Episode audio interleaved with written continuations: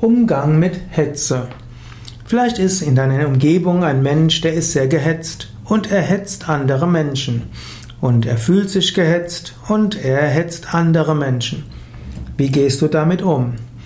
Grundsätzlich, wenn jemand dich hetzen will, dann kannst du überlegen, hat er vielleicht recht und ich sollte mich etwas sputen. Vielleicht solltest du aus deiner Komfortzone rausgehen und einfach etwas beschleunigen. Und ansonsten behalte deine innere Ruhe und Gelassenheit bei. Du kannst schnell sein, ohne gehetzt zu sein.